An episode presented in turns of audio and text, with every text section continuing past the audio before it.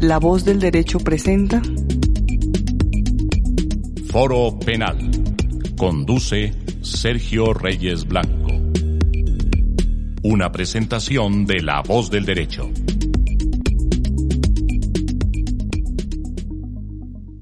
Hoy, de nuevo, en Foro Penal en La Voz del Derecho, para continuar con estas nuevas jornadas que hemos retomado luego de un largo receso, producto de lo que ustedes ya conocen.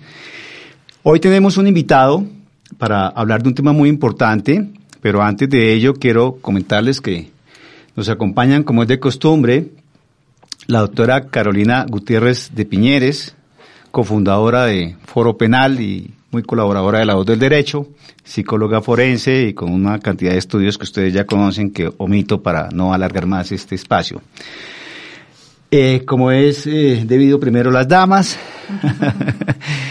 la doctora Ángela Estrada, abogada, especialista en derecho penal, en, no solamente en Colombia, sino en los Estados Unidos, donde estuvo ejerciendo gran parte de tiempo. Igualmente, el doctor Daniel Lagacha Torres, que hace ya parte de este formato de foro penal, eh, abogado penalista muy reconocido, no solamente en Bogotá, sino a nivel nacional. Y hoy tenemos un invitado, un invitado que nos va a hablar de algo muy interesante, pero previo a decirles de qué, eh, les comento de quién se trata. Es el doctor Mario Chamier Masili, quien es abogado, especialista en Derecho Administrativo y doctorando en Estudios Políticos de la Universidad Externado de Colombia, con estudios de maestría en Economía de la Universidad Javeriana, experto en evaluación de políticas públicas de la Universidad de Sevilla, con estudios en Administración Pública, Economía y Ciencia Política de la Universidad del Sur de Florida, Asimismo, con estudios en Administración de Negocios y de la Conducta Humana en la Universidad del Pacífico, bueno, Pacific University, ¿no? Eh, también en Estados Unidos. Y amplia experiencia en el sector público colombiano en procesos administrativos y de gestión de calidad. Igualmente es académico, profesor de las universidades Javeriana, Andes y Central. Hoy vamos a hablar de un eh, tema bien interesante que tiene que ver con una, ¿cómo lo podríamos denominar, eh, doctor Mario? Una, una, propuesta o es ya un proyecto andando que se llama Desármate. Yo creo que antes de, de que todos entremos a, a preguntarle al doctor Mario Chamier de qué se trata, cuál es el alcance que, que se busca con ello, pues quisiéramos escuchar de voz propia que nos hiciera una pequeña eh, presentación o un introito muy corto sobre lo que es Desármate. Doctor Mario. Bueno, eh, muchísimas gracias por la, por la invitación. Eh, hace un momento veníamos conversando con la doctora Ángela el, tema social y, eh, y de, alguna manera llegamos al punto de, de, de lo que es desármate. Porque nos encontramos frente a una sociedad permanente llena de conflictos y le estamos buscando permanentes salidas. Ahora antes le llamamos paz con legalidad, ahora le decimos paz total. Eh, pero no se va al individuo, al individuo como tal, la responsabilidad, el deber, el, la forma de construirse el, ser humano como tal. Siempre estamos buscando razones objetivas, eh, económicas, políticas, sociales, inclusive jurídicas, pero no vamos al, individuo. Desármate va al individuo. Eh, significa identificar, pues, tiene una historia, pero voy a, voy a ir a, lo que significa. Eh, desármate. Eh, es identificar en el individuo, a través de una metodología que estamos armando hace como 13 años, identificar en el individuo esos condicionantes del ser, de la sociedad y de la familia. Es como revisar en términos eh, tecnológicos el algoritmo que, nos vamos formando en, en la vida. Identificarlo, observarlo y a través de un, de un proceso eh, transformarlo, tomar responsabilidad de, la, de la propia vida. Tiene tres partes, una es identificar el desármate que va, que va a donde va al, va al, al individuo. La segunda parte es amate, es identificar esos, esos condicionantes o con, temas positivos y negativos que tienes desde el amor. Y la tercera parte tiene que ver con ármate, que no es, es un ármate, el desármate es subjetivo, no objetivo. No tiene nada que ver con, con, con, los problemas sociales, pero sí tiene que ver con el individuo. En, términos generales, es eso, es una metodología dividida en tres secciones que va dirigida a que el individuo eh, se desarme individualmente para construir lo colectivo. En la medida en que tenemos individuos desarmados, subjetivamente podemos de, alguna manera construir lo colectivo, entonces es, es asignar la responsabilidad del individuo de que se revise y que a partir de esa revisión, digamos, le busque un nuevo sentido a la vida. Eso es en términos generales desarrollo. Es como partir del reconocimiento individual para construir en lo colectivo una convivencia pacífica, podríamos decir. Bueno, ¿por qué en derecho penal, por qué en foro penal nos interesa este tema? Y aquí yo creo que ya está preparándose el doctor Daniel ahí con toda su argumentación para, y la doctora Ángela. Pero vemos que es, de acuerdo a lo que nos dice el doctor Mario, es una propuesta que tiene lo psicológico, tiene lo ético, tiene lo religioso inclusive, tiene eh, lo antropológico eh, y obviamente el ingrediente y el ingrediente jurídico. Porque bueno, Desármate venía de antes, ¿cierto? La alcaldía había manejado un programa eh, parecido, eh, alguna campaña, eh, pero previo a que nos comente sobre ese particular, eh, nos decía el doctor Mario y nos mencionó la ley 2272 de este año de paz total, que, lo que hace es prorrogar la 418 del 97 y de cierta manera abrir un abanico de posibilidades para que la personas, así tratándolas como individuos independientemente de las conductas que han realizado, puedan encontrar ese reconocimiento interno para aportar en la construcción colectiva de la paz. Pero hasta qué punto dentro del marco, y aquí donde voy a requerir de nuestros expertos penalistas, dentro del marco del derecho penal, eh, si bien tenemos el ejemplo de la, de la Jurisdicción Especial de Paz y lo que fue Justicia y Paz también eh, eh, años atrás cuando se se hizo esa ley para que, para que los eh, miembros de las paramilitares en Colombia pues se sometieran al Estado y de esa manera tuvieran un, tratamiento diferente. Y luego con la eh, negociación en La Habana, eh, la Jurisdicción Especial de la Paz pues abre también esa posibilidad para que tanto miembros de las FARC como inclusive particulares, terceros y, y militares pues tengan ese manejo diferente por el reconocimiento de sus conductas, que es en parte la aceptación individual que se hace para construir sociedad hacia la paz. Pero en esta propuesta de desármate, digamos, eh, haciendo ese ejercicio y tomando como referente la ley de paz total, ¿hasta qué punto dentro del marco del derecho penal y después, doctora Carolina, quiero ahí su, su, su, su apoyo también, hasta qué punto es permisible en una sociedad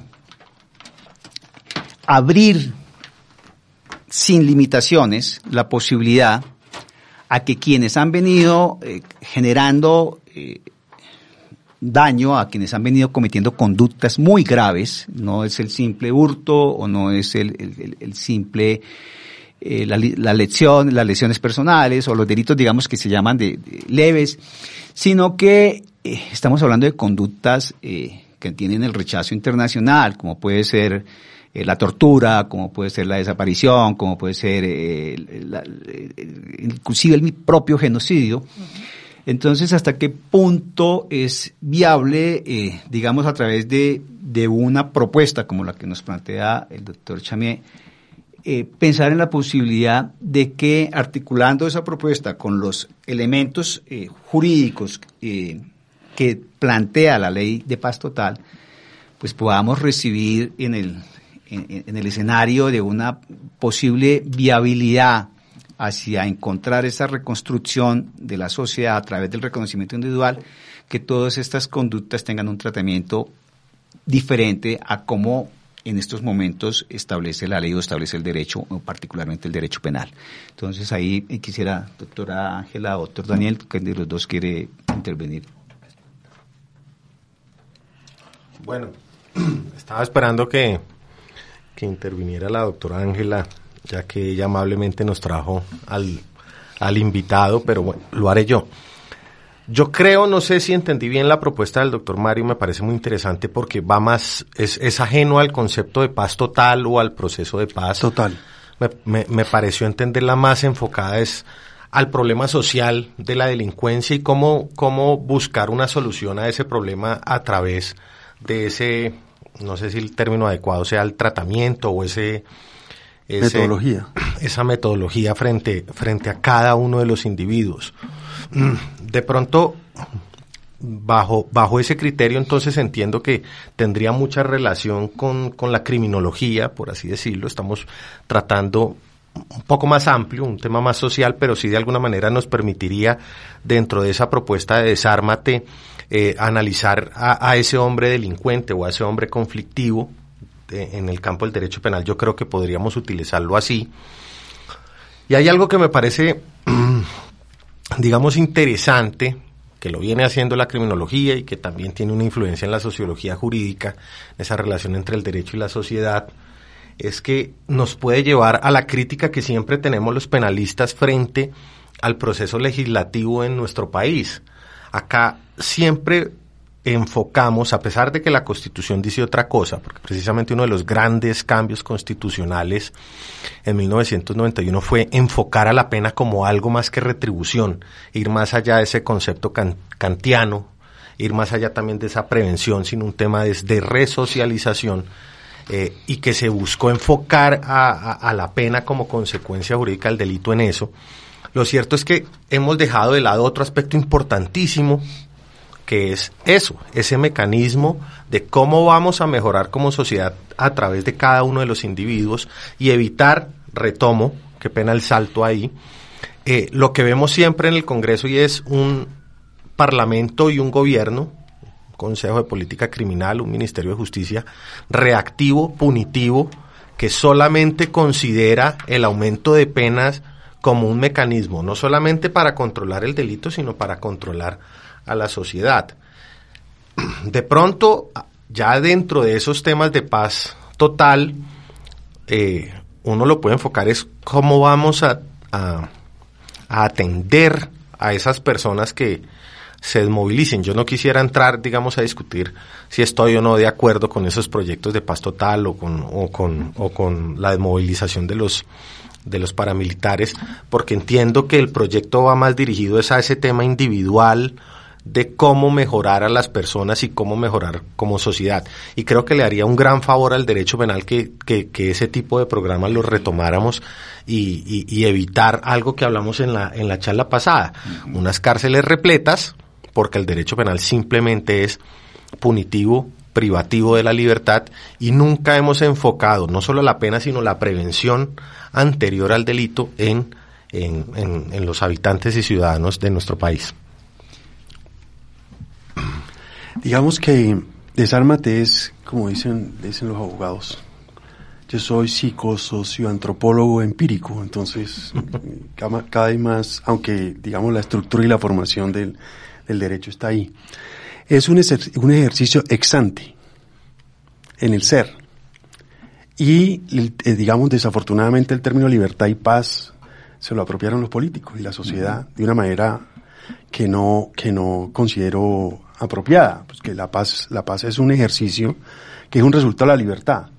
¿Qué es lo que busca, qué es, eh, qué es lo que busca Desármate? Desármate busca que el individuo entienda que en la medida en que se, digamos, deconstruye, ¿no? En la medida en que se deconstruye, que identifica esos factores individuales, familiares y sociales que lo hacen ser, que de pronto no es, ¿no? ¿Cómo, cómo, cómo lo identifica? Y a partir de ahí, dentro del, dentro del ejercicio de Sármate, adquiere libertad. Ya eres más consciente, más real con tu, con tu ser. Y en la medida en que, en, en la medida en que, que logras esa libertad, que es un, que es un camino, no es, un, no, es un, no, es una, no es una pastilla que, que me la tomo y mañana se me quita y me vuelvo libre. Es un proceso.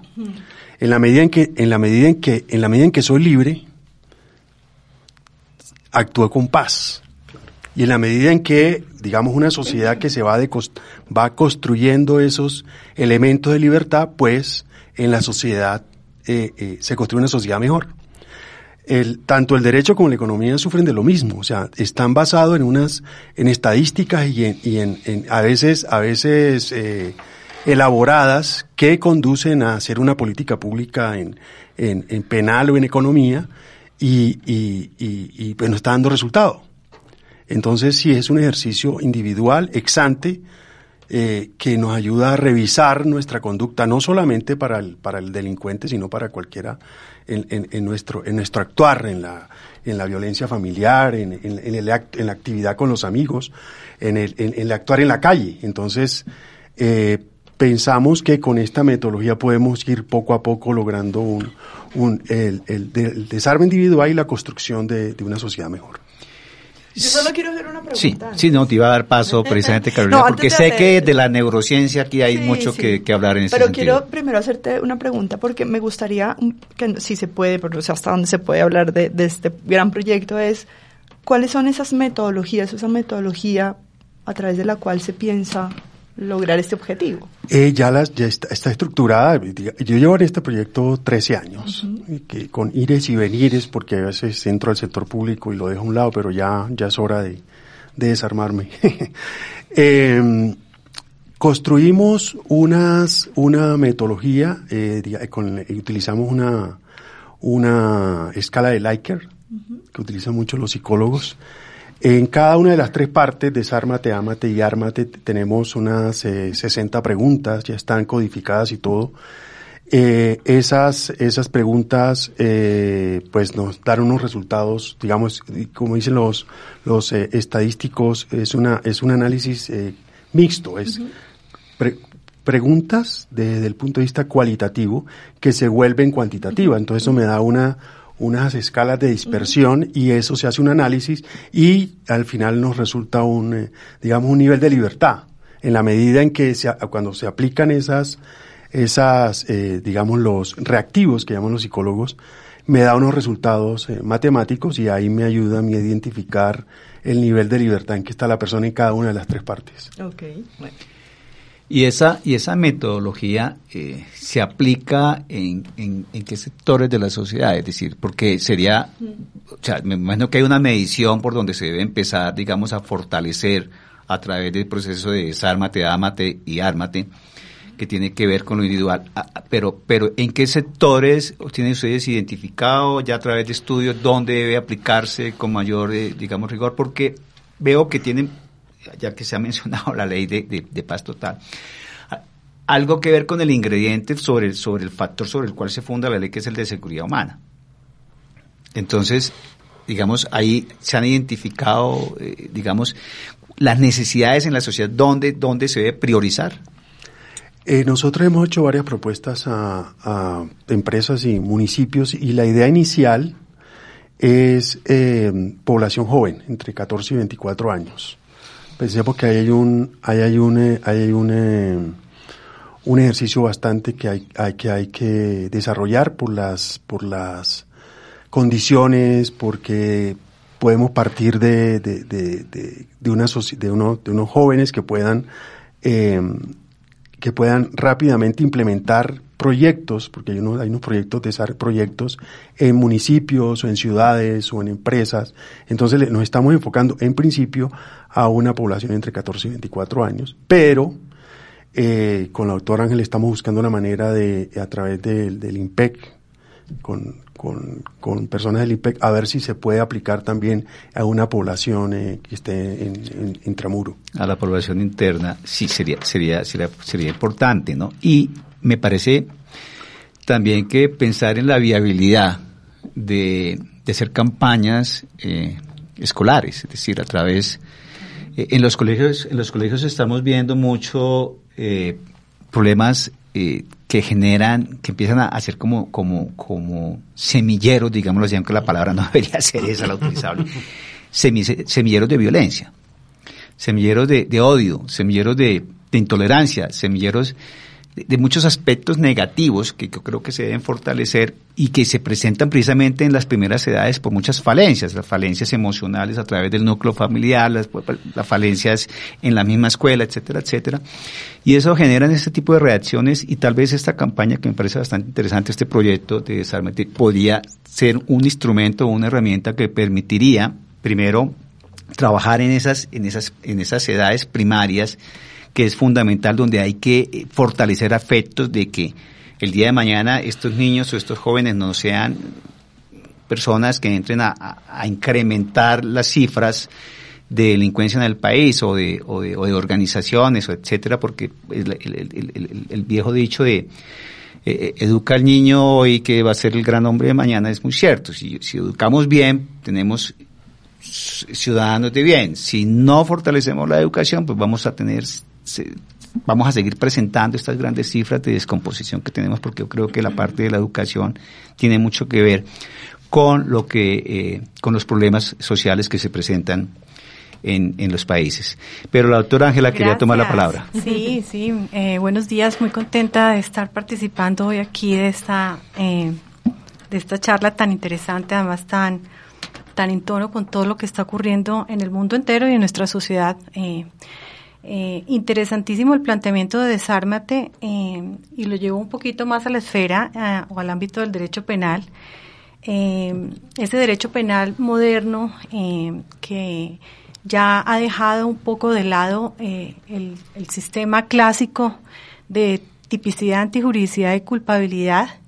un sistema penal moderno que se enfoca más en el estudio de la desigualdad de la injusticia social eh, y ahí entra a plantearse la necesidad incluso de la reforma del sistema penal y de la y del fin último de la pena en el sistema, ¿no? Entonces, eh, aislando un poco eh, lo que es desármate y, y, lo que vivimos y experimentamos los penalistas en el contexto pues jurídico, es, es, es muy importante ver cómo existe ahora podría yo llamarlo como un sistema de corresponsalía eh, de la sociedad, individuo, sociedad, sociedad, Estado. Eh, el análisis conjugado de la conducta mía como individuo, de mi responsabilidad del manejo de mis libertades, en, en conjugación con todo lo que debe desplegar el aparato también estatal, ¿cierto? Eh, en pro de las garantías de esa libertad del individuo. Eh, ahora, por ejemplo, se escucha mucho algo y, invito a mis, a mis compañeros, al doctor Daniel, por ejemplo, eh, y al doctor Sergio, que también es penalista. en el tema, lo que se escucha ahora mucho es el, el, el y invito al doctor Mario para que también participe frente a este concepto. El concepto que se utiliza ahora, por ejemplo, de incluidos y excluidos sociales. ¿sí? Está muy en boga ahora eh, eh, esto, eh, incluso en el, en el sistema penal actual alemán e incluso español, se ha replanteado ese concepto de quién es un incluido y quién es un excluido social, ¿sí? Y se empieza a hablar de si el, Estado en realidad ha desplegado todo el aparato judicial, todo lo que debe desplegar para poder garantizar al ciudadano la inclusión en el, una inclusión en el sistema social y eh, el desarrollo como individuo, como ciudadano. Entonces, mi, pregunta aquí, o es decir, llamo a que, a que charlemos a esto, eh, frente a este eh, aspecto, y es, ¿podría a través de Desármate tratar de buscarse desclasificar al individuo como un incluido y un excluido y cuál es el papel del mismo individuo frente a salir de esa categorización. Bueno, aquí voy a, a, responder de manera, de manera radical, porque es parte de la problemática. Entonces, eh, y con eso empieza a jugar la sociedad. Entonces ya eh, no solamente vamos a ser víctimas, entonces no hay 8 millones de víctimas, y a través de ser víctima ya condicionas la, digamos, es uno de los elementos de la sociedad que te condiciona y que no te hace libre. O te califican de víctima o te califican de excluido. Ah, no es que yo soy un excluido, entonces, entonces el Estado tiene que, eh, usted es responsable porque va en un carro, usted es responsable porque, porque tuvo la fortuna de, de, conseguir cosas, entonces yo soy un excluido y por eso eh, atento contra ti. Pero entonces en la misma sociedad, él es el mismo Estado el que, el que genera el problema al, al, al victimizar o al utilizar esa terminología. Y, y desármate lo que haría en el ejercicio, digamos, en esta tercera parte, además que está basado en, en, en la experiencia de Víctor Frank, ¿no? El, el, hombre en busca de sentido. Es cómo logro yo que la, sociedad, que la sociedad no me permee, ¿no? Eh, y, y, y, me, y, que me sienta un excluido o una víctima o algo parecido. Entonces es parte del, del ejercicio de desármate. Que la sociedad no me califique, ni me condicione, ni me ponga título. Yo soy un ser libre. En la medida en que soy víctima, en la medida en que soy un excluido, pues no soy libre, porque estoy perteneciendo a eso. Yo soy un ser humano con los con, con derechos y deberes y, y, con, con, y con, con libertad para actuar y para pensar, sin que la sociedad o mi familia, que también lo hace, soy el chiquito, el negro, el feo, el bruto, ¿no? Es otro condicionamiento, pero de la familia. Y los que nos impone también, ¿no? Yo que te quiero, quiero hacer un comentario ahí que tiene que ver con psicología, con neurociencias, con los temas que yo trabajo y es, mmm, la psicología social había, ha planteado un tema que a mí me gusta mucho y es cómo los, las personas somos categorizadas, casi que es necesario categorizarnos, porque los seres humanos siempre buscamos pertenecer a algo. O sea, los seres humanos no somos individuos en realidad, somos seres sociales. O sea, no, no, sin, sin sociedad no podemos desarrollarnos. Un niño que queda abandonado es un niño que nunca so va a sobrevivir. Un anciano que quede en la calle solo tampoco sobrevive. O sea, necesita. Yo creo que somos la especie más vulnerable porque somos la que más necesitamos de los demás para poder vivir. O sea, es un contrasentido hablar que somos seres libres. Somos Es- seres esclavos del Estado. Yo lo que quiero plantear es que la libertad no es una libertad individual, es una libertad social y que tenemos que reconocer que ahí hay una, ahí hay una necesidad de, de una categorización, pero una categorización que no sea desde el pre- perjuicio, prejuicio, sino que sea desde el reconocimiento. ¿Ya? Entonces, la psicología social había planteado una cosa que se llama, que es- es- son como tres niveles, la categorización, la descategorización y la recategorización. ¿Cómo como persona yo me reconozco? ¿Dónde estoy categorizada? ¿Dónde me han categorizado? Eh, como mujer, mujer empoderada, mujer psicóloga forense que... ¿con ¿Dónde estoy? cate- Y, y porque además eso me lleva a mí a responder a unas expectativas sociales, ¿no? Entonces, como yo soy mujer, entonces tengo que comportarme de ciertas maneras. Luego entonces vendría un proceso de descategorización, realmente a dónde quiero pertenecer, cuál es ese, cuál es esa categoría que necesariamente tengo que pertenecer a algo. Y eso necesita un, un proceso como, con esta palabra que usas de desármate, como desarmarnos nosotros mismos, Nos- es, es, des- es reconocernos desde, el desco- desde lo que no conocemos de nosotros, para luego recategorizarnos en un lugar donde sí queremos, al cual sí queremos pertenecer. Entonces eso es todo un debate Que sería el ármate.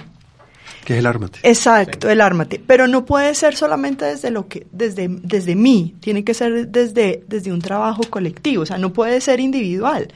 Porque en estos días justamente yo estaba hablando con, con mis hermanas y decíamos, finalmente si yo les pregunto a cada uno de ustedes cómo se definen, cada uno tiene una opinión sobre, sobre cada uno, ¿cierto?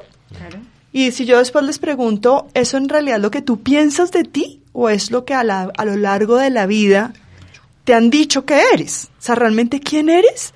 Yo tengo 48 años y yo creo que hasta ahora estoy como mirándome al espejo y diciendo, yo soy esto, que después de tanto tiempo he peleado, no quiero ser esto, quiero ser esto. Entonces, ese, ese, ese proceso de, esa es la libertad. Finalmente, cuando yo me puedo sentar y decir, reconozco que me he construido desde otros, y que ahora yo tengo la autonomía y la libertad de, de decidir a dónde quiero pertenecer, con tranquilidad.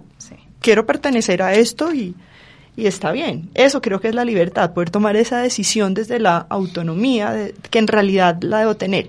Y por eso, por ejemplo, a veces nos centramos mucho, fíjense, en trabajos con niños, con adolescentes y se nos olvida que una de las, de las figuras más importantes son la figura materna y paterna, porque es la primera figura que nos, desde donde nos reconocemos. Ellos son los que nos ellos son los que nos categorizan como inteligentes, como brutos, como bonitos, como sociales, como un niño le preguntan, a un niño de seis años le preguntan quién eres y el niño va a decir lo que toda la vida, hasta los seis años, su papá y su mamá le han dicho. Entonces creo que ese, ese, ese acompañar, por ejemplo, a los padres a no tener que acompañar a sus hijos a crecer en libertad. Mis hijos me dicen, mami, ¿tú por qué eres tan fresca? Yo les digo, no es que yo sea fresca porque yo casi, yo nunca los regaño, nunca los castigo porque no creo en el castigo. Entonces les digo, porque es que mi labor como mamá, lo que yo pienso desde las neurociencias es que mi labor como mamá es acompañarlos a ustedes a que encuentren qué quieren ser, qué es lo que son, a qué vinieron entonces, ¿por qué no los obligo a comer verduras? Porque son sanas, pero yo quiero que ellos tengan la, pues ya mis hijos son grandes, ¿no? Pero quiero que toda la vida los he acompañado, que ellos decían, porque creo que un gran problema de, de esta libertad es que no nos enseñan, no crecemos en libertad. Nosotros crecemos respondiendo a las expectativas de los papás, de los profesores. Mi hijo me decía, y con esto cierro para que lo podamos, para que lo podamos discutir contigo, es mi hijo me decía, mami, en estos días, mami, es que está un papá dijo en redes sociales que premiaba a su hijo que lo llevaba a vacaciones porque se había portado bien. ¿Tú qué opinas de eso, mami? Yo le dijo, me parece una locura que uno premie a un hijo porque se ha portado bien, porque ¿qué es portarse bien? O sea, este niño se está portando bien desde dónde? O sea, significa que este niño estuvo durante todo el año cumpliendo la expectativa del papá, la expectativa del colegio, pero ¿dónde está él como individuo? O sea, realmente él se quiso portar mal, tuvo la libertad de portarse mal, no, porque él estaba esperando el premio de final de año. Yo dije, uno merece vacaciones porque merece descanso como ser humano, no es un premio las vacaciones.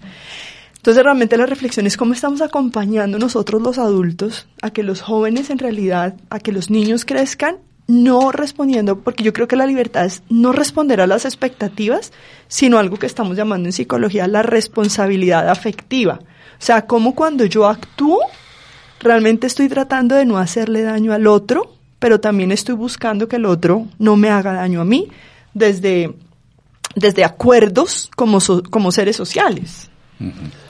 Bueno, pero, pero eso que acabas de decir da para otro programa, porque esa afirmación de que no crees en el castigo merece que hagamos una revisión muy profunda para ver si realmente el castigo es necesario o no, y eso lo hablaremos después. Yo tenía una pregunta para Mario un poco para, para volver al tema penal y pero iba, es, porque es que eh, depende del concepto de libertad. libertad en el término de desármate es la liberación de los condicionantes, que volviendo al tema eh, son generadores de violencia. Esa era mi pregunta, sí. Claro, claro, porque, porque, eh, porque cuando a mí me condicionan la familia o la sociedad y me vuelven un ser que no soy, ¿no? Pues me vuelvo un ser violento y, las reacciones en la calle son violentas.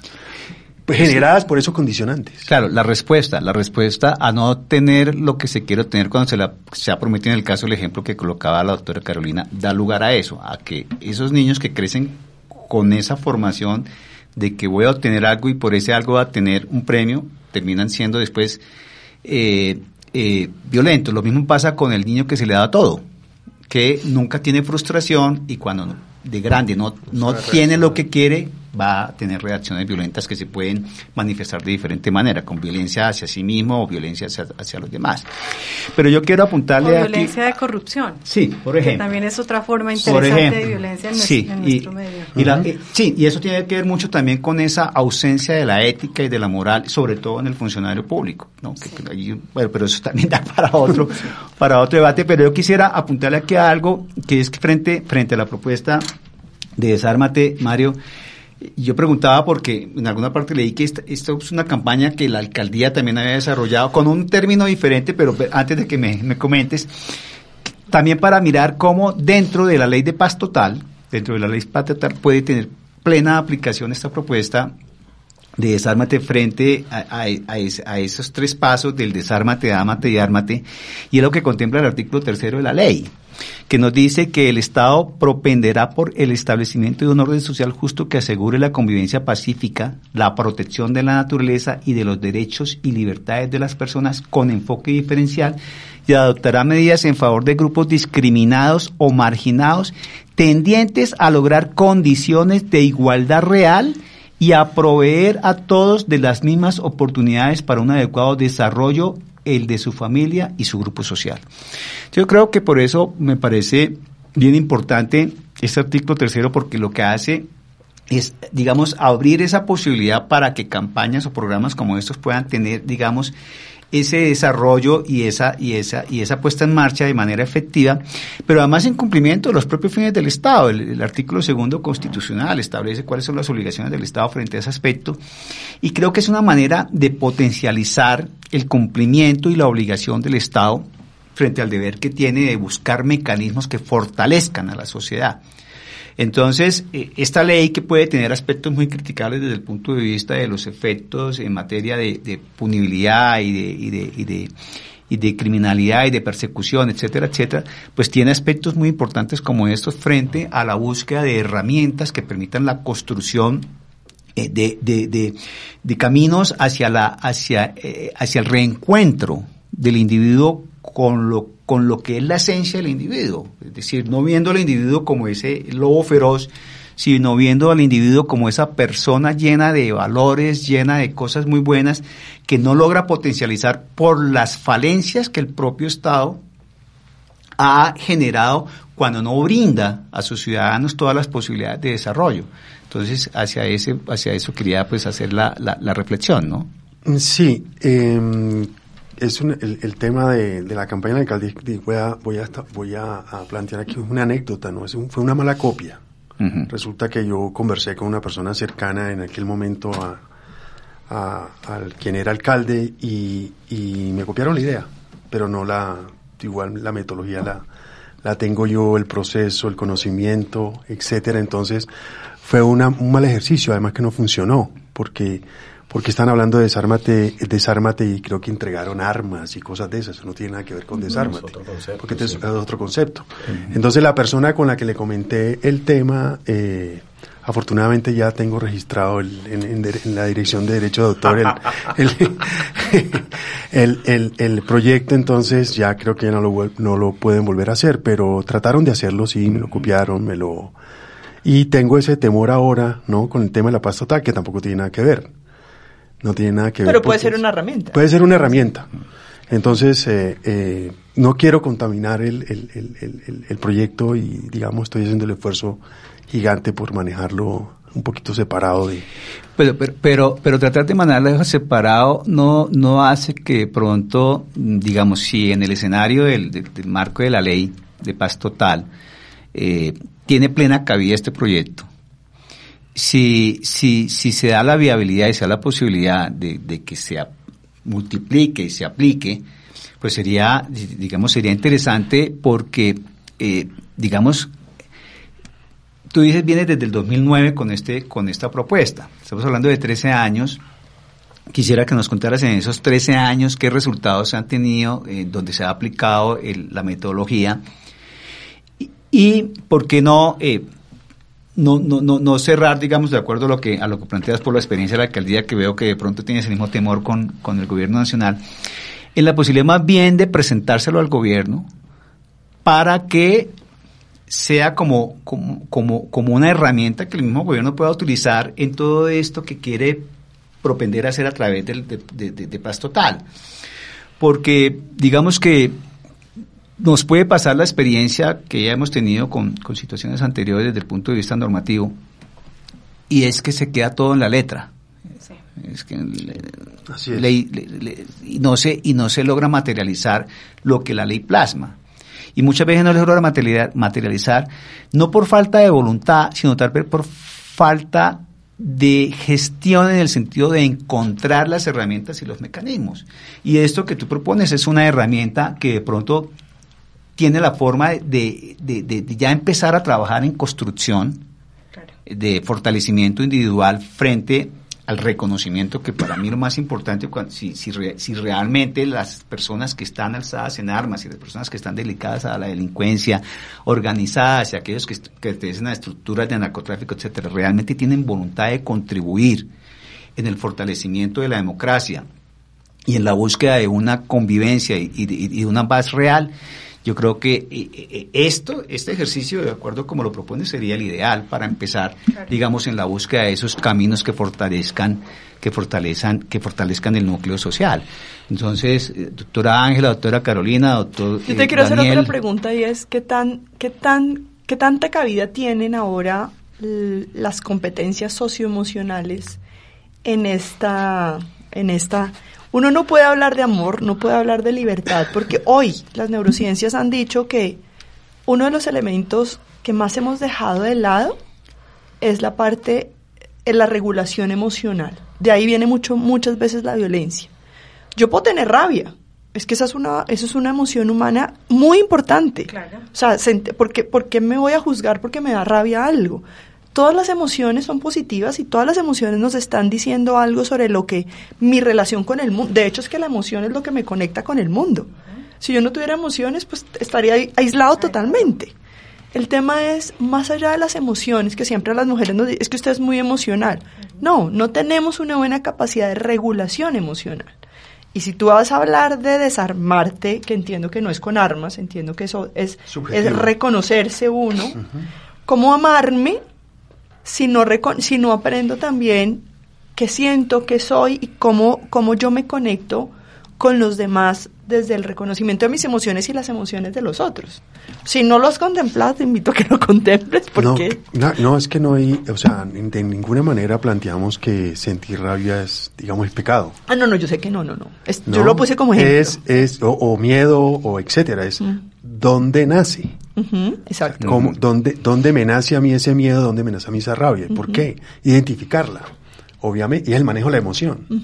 ¿no? Es básicamente. Es identificar, digamos, eh, en lo personal, ¿por qué reacciono agresivamente ante determinadas eh, situaciones? Pues es identificar por qué tengo yo esa reacción eh, agresiva frente a ciertas cosas. El problema a veces con las emociones es que nos hacemos, nosotros cuando frente a las emociones positivas, se las las positivas y las, las que llamamos negativas, que ya les digo que no hay emociones positivas y negativas, pero siempre son los demás los responsables de hacerme feliz o de hacerme dar rabia. En realidad las emociones son mías. Cómo las siento o cómo las percibo, cómo puede ser en la interacción con el otro que se producen y hay una diferencia entre son mías y dónde se produjeron. Y entonces, hasta que yo no entienda que esa emoción está en mí, que la felicidad es mi responsabilidad y que la rabia es mi responsabilidad y que el miedo es mi responsabilidad y que están ahí por alguna razón, es yo no puedo no puedo tener libertad. So, yo sí estoy hoy convencida que si no entendemos el tema de las emociones, por eso la neurociencia ha invertido tanto dinero últimamente en entender esos circuitos en el cerebro que nos explican cómo se producen las emociones en las interacciones, además de, una, de un tema bellísimo, y es que la neurociencia siempre fue eh, individual, porque estudiaba a la persona y ahora hay una neurociencia que es la neurociencia bipersonal. Puedo conectar varios cerebros a, diferentes instrumentos y saber qué pasa en los cerebros de las personas cuando están interactuando, que eso lo tenemos hasta hace muy poquito. Entonces, por eso te preguntaba qué, qué papel juegan ahí, como todo ese tema de, competencias socioemocionales. Digamos, es un, es una, es muy sencillo, es una, desármate, es un mecanismo práctico, o sea, alejado un poquito de la, digamos, no sé si voy a comentar aquí un eh, alejado de la ciencia. Pero sí, o sea, yo tengo prevención, yo soy abogado, economista, tata, eh, estudioso de la sociedad y hay una, digamos, normalmente cuando se plantean este tipo de cosas se trata de encasillar, ¿no? Entonces, el, el, el, el si yo, el, una, un psicólogo, un, un, un neuropsicólogo, va obviamente a, analizar Desármate desde el conocimiento de la ciencia que, estudió, o el abogado o el economista, ¿no?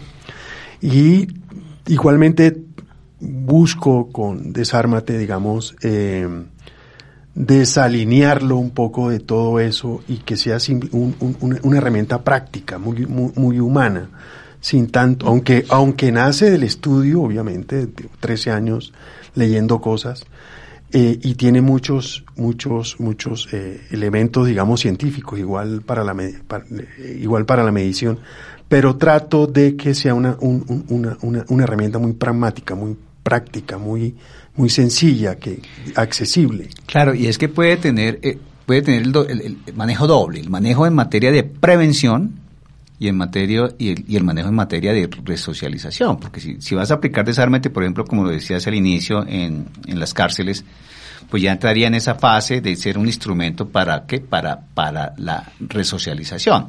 Si lo vas a trabajar desde la escuela, pues hacia la prevención. Entonces, fíjese, fíjese lo importante de articularlo con, con Paz Total y con otros y con otros proyectos. Lo pensaremos. Sí, Paz Total. Lo pensaremos. Es que, es que yo insisto que estas propuestas no se pueden quedar en el plano de lo académico o, o- o- o- o en el plano eh, particular, sino que tienen que ser multiplicadas. Y la mejor forma de multiplicarlas es buscando los canales que permitan la multiplicación. Digamos, si yo encuentro una propuesta que me parece que aporta a la sociedad, que aporta a la búsqueda de mejores condiciones para la sociedad y que además es una propuesta que trabaja, porque in- in- independientemente de que, de que lo desligues de la ciencia, trabaja mucho con la ciencia. Absolutamente. Porque, eh, digamos, eh, para nosotros que estamos dedicados al estudio y al análisis del derecho, pues ¿qué nos interesa? Nos interesa, primero, los abolicionistas, pues acabar con, con- con- con- la norma, que no ya exista castigo, como dice la doctora Carolina. Para quienes pensamos que, debe haber un orden justo, pues es la estricta, ordenada y efectiva aplicación del derecho en los términos en que lo establece la Constitución y la ley, y con unos órganos y unas instituciones fortalecidas que permitan precisamente brindarle respuestas a la sociedad en materia de justicia, que desafortunadamente en Colombia no lo estamos viendo. Entonces, estas herramientas de una u otra manera contribuyen a, a minorar, por ejemplo, en el campo del derecho, el incremento, si se logran, si se logran tener el resultado que se espera, el incremento en los índices eh, de criminalidad. en- Lo que hablamos en la eh, charla anterior. Lo que hablábamos eh, en, en el programa anterior, exactamente.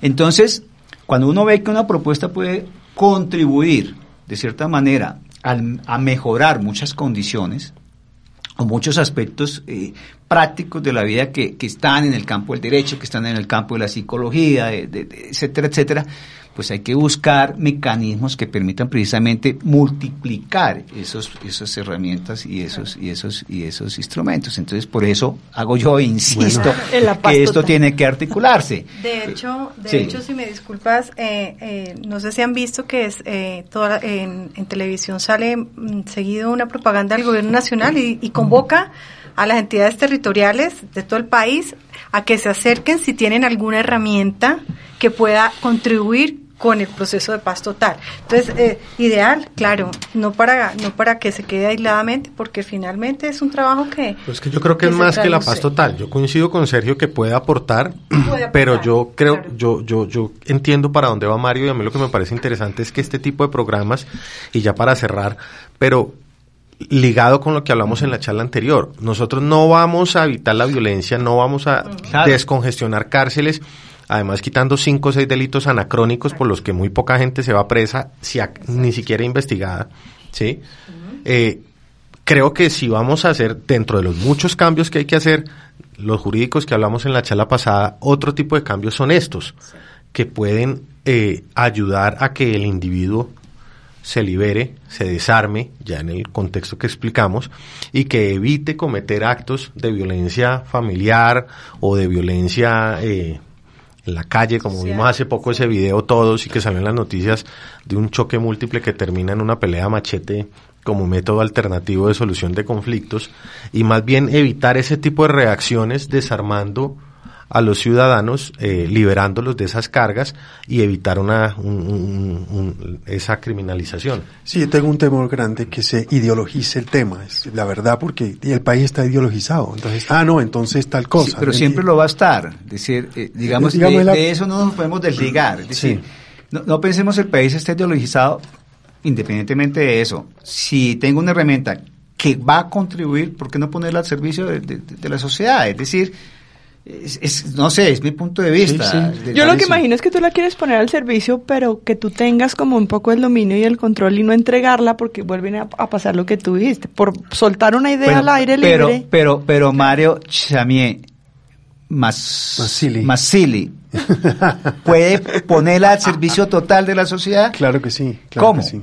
Entonces cuéntanos cómo. Digamos, estamos haciendo ejercicios eh, eh, focus group, como dicen, ¿no? Entonces estoy en, y, y me gusta tra- trabajar en región. Entonces hemos hecho propuestas a municipios pequeños, alcaldes, eh, a manejar, digamos, esto en, eh, esto Pero- en pero- últimas... Pero, no ahí. Pero interrumpo ahí porque, porque ahí me estás dando la razón.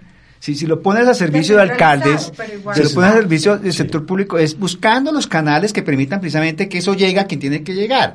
Así como lo estás haciendo a través del ejercicio regional en territorio, pues también se puede hacer a, a través de, eh, de, de- de- de lo nacional. Que, bueno, no sé, sí, continúa, perdona la Sí, interrupción. eh, entonces estamos eh, buscando la manera de entrar en, en ciertos sectores, eh, digamos, en, en región.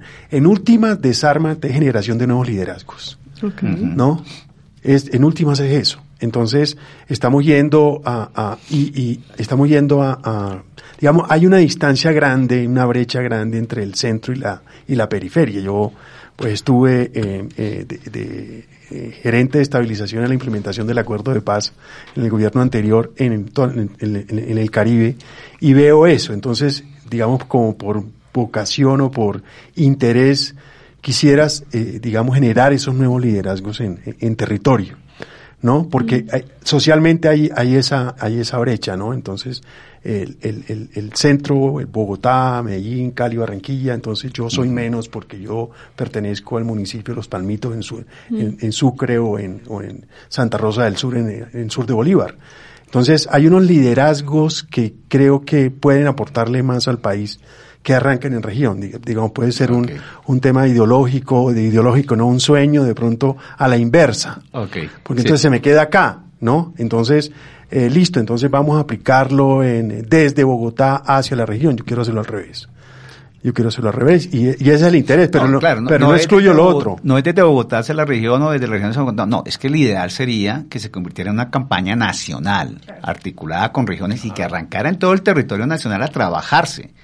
Eh, eh, Es decir, si, si, el, si el gobierno nos está lanzando en una dirección de que tenemos que buscar la forma de encontrar la paz social y saca unos instrumentos normativos que tienen ingredientes para ello, y a pesar de que no compartamos ciertos aspectos, vamos a estar en, en este tránsito, pues entonces apostémosle con todo lo que exista y esto creo que es una herramienta bien importante y además que lo dices en, en, en- una, en- cierta manera en, lo- cuando defines qué significa eh, desármate, que dices que, que, que significa un camino que es posible día tras día pueda conducir a la libertad individual y a la paz social. Entonces ahí prácticamente la estás la estás presentando como, como una herramienta para eso, que, que- y que está completamente en ese, en ese mismo direccionamiento, pero se nos acaba el tiempo lamentablemente, una entonces sí, les voy a dar un minuto a cada uno para, para que concluyan esta idea de desármate y Si Carolina va primero, no lo quita el minuto.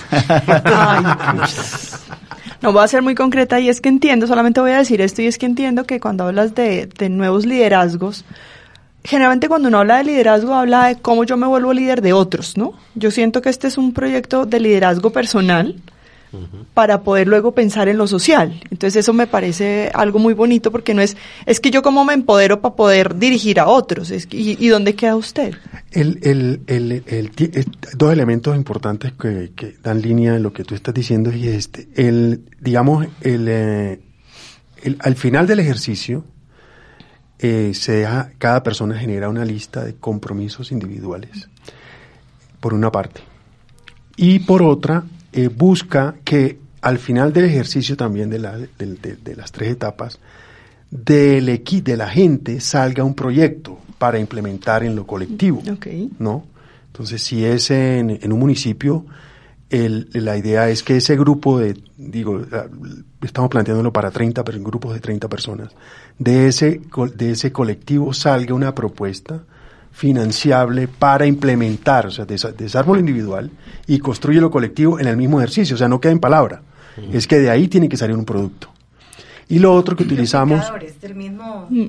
Se Multiplicadores. de, multiplicadores y co- con implementación y además tenemos unas herramientas de seguimiento a esas 30 personas y pues pueden ser 60, 90 y pues todo el país es en el ejercicio que está 40 planteando. Y por, y por, y por otro, y por otro lado, eh, digamos, utilizamos una, no, a nosotros, sobre todo los abogados, nos enseñan el pensamiento lineal. ¿no? Este utiliza una herramienta de Eduardo Bono que es el seis sombreros para pensar, no sé si la, si la han escuchado, en donde, en donde el ejercicio no, el ejercicio no se hace linealmente, sino te ayuda a pensar creativamente. Entonces, desde el comienzo se utiliza esa herramienta de los seis sombreros para pensar Mm. y no pensar linealmente. Tú dices una cosa y yo te contradigo. ¿no? Entonces, eh, eh, eh, quería decir eso que, Ah, o sea, que del ejercicio salen unos, deben salir unos proyectos financiables para que se ejecuten en territorio. Perfecto. Exacto. Doctora Ángela. No, eh, eh, yo eh, pienso que sería supremamente interesante también eh, abarcar entidades territoriales, porque eh, para mí sería un sueño eh, desármate en el IMPEC. Imagínense un programa en todas las cárceles del país, eh, en el Instituto Colombiano de Bienestar Familiar, espectacular, los niños, ¿no? En el Congreso de la República sería maravilloso. En el Congreso de la República. Eh, bueno, no, y, en, y en, en cuanto al tema de neurociencia, pues yo pienso que ahora los penalistas tenemos que ponernos a leer neurociencia, es lo último también en teorías para aplicabilidad de la pena y, y, y hago el llamado y la invitación para que nos preparemos para hablar tal vez de derecho penal y ciudadanía y neurociencia Perfecto. para una próxima. Eso haremos. Doctor Daniel. No, yo no me quiero extender mucho. Creo que ya durante el programa dije lo que pensaba. Me parece que este tipo de programas son muy valiosos. Ata- trayéndolo al tema del problema del derecho penal, pues me parece que es un mecanismo para evitar penalizar tanto comportamiento y tanta punibilidad y tanta congestión carcelaria hilando los programas. Entonces, muchas gracias por acompañarnos y muchas gracias a Sergio por darnos este espacio nuevamente. Muchas gracias. A ustedes, Gracias a ustedes y, y doctor Mario, efectivamente, Desármate tiene que cumplir su objetivo, ya lleva 13 años, esperemos que, que esos 13 años de esfuerzo pues se reflejen en resultados próximamente a través precisamente de, de- de- de- de poder aplicar esta herramienta en aras de encontrar eh, escenarios que nos permitan esa reconciliación tan anhelada que hemos tenido muchas normas que han de una u otra forma buscado que eh, se planteen políticas para construir una mejor sociedad, pero el- lo que hemos visto es que no han dado el resultado que se espera. Y yo creo que en eso sí debemos sumar esfuerzos, no solamente con esta campaña o con este proyecto de Desármate, sino con- con- con- con muchas eh, otras que de pronto el gobierno estará buscando la forma de implementar o organizaciones eh, no gubernamentales o particulares, es decir, cualquier esfuerzo que se establezca en la sociedad para construir una mejor forma de vivir y una mejor convivencia es totalmente válido y aceptable. El foro penal estará siempre abierto a este tipo de temas.